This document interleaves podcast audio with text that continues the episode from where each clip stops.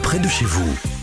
Une vaste opération de contrôle portant notamment sur le respect de la législation sociale s'est déroulée à Namur et Jambes le 17 décembre dernier. C'est ce qu'on peut lire dans la Meuse.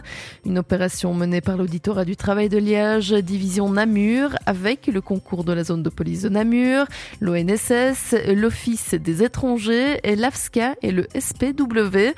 Huit établissements commerciaux en tout ont été inspectés et six étaient en infraction avec la législation sociale comme l'explique Jérôme Demeur, auditeur référent pour Namur auprès de nos confrères.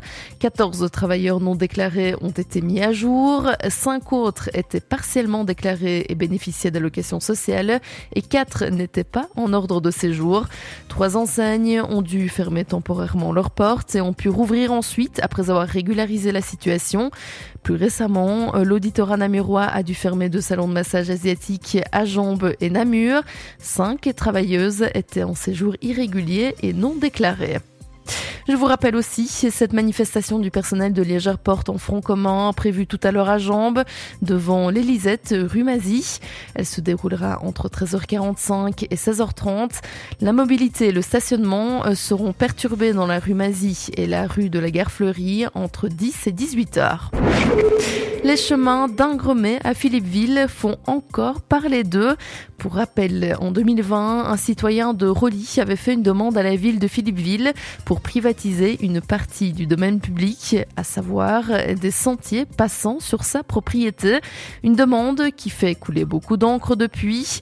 Ça fait trois ans que cette affaire est reportée en dépit des pétitions et interpellations, de l'opposition des arguments de fond et de l'inquiétude des habitants, comme le souligne Paul Pierson, Éric Baudouin, Vincent Dujardin et Christophe Corrouge, quatre conseillers communaux Philippe Vin.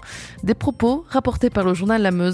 Et d'ailleurs, les quatre conseillers soutenus par la conseillère provinciale Lina Porovecchio ont décidé d'introduire un recours contre la suppression des chemins. Selon eux, il n'y a pas eu de débat lors du dernier conseil communal qui devait se positionner dans le dossier, mais par manque de propositions de délibération de refus et de dossiers des conclusions de l'enquête publique, le sujet a alors été reporté suite au prochain épisode. Et autre projet qui pose problème, celui d'un home à Lonzé, piloté par l'entreprise Thomas et Piron. Le projet immobilier aurait du plomb dans l'aile. La ville de Jamblouf et plusieurs riverains ont obtenu gain de cause, comme le racontent nos confrères du journal La Meuse. Le Conseil d'État a tranché durant les vacances d'hiver concernant la création d'une voirie communale. Le permis concernant cette voirie, qui avait été accordé sur recours par le ministre de l'Aménagement du Territoire, a donc finalement été annulé par le Conseil d'État, selon lequel le ministre aurait statué hors délai. Par conséquent, s'il n'y a plus de permis pour la voirie, il n'y en a donc plus pour les constructions groupées qui étaient prévues. La ville de Jamblouf ne ferme pas pour autant les portes à un projet dans cette zone, mais conseille aux promoteurs de la consulter avant tout dépôt de demande de permis.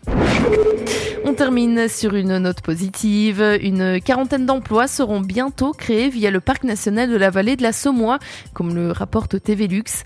Souvenez-vous, le 9 décembre dernier, le parc national de la vallée de la Saumois a été reconnu officiellement par la région wallonne. Une reconnaissance qui ouvre la porte à 18 millions d'euros qui seront injectés sur le territoire des 8 communes pour la période 2023-2026. Le parc national s'attelle déjà à la mise en œuvre de 70 et fiches d'action. En tout, je vous le disais, une quarantaine d'emplois temps plein vont être créés. Et parmi les postes, on retrouve notamment euh, des ingénieurs agronomes, des biologistes, des cartographes ou encore des comptables et du personnel administratif.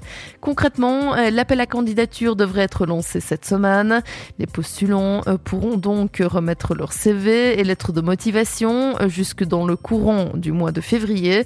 Des informations plus complètes devraient arriver très rapidement. L'information régionale en radio.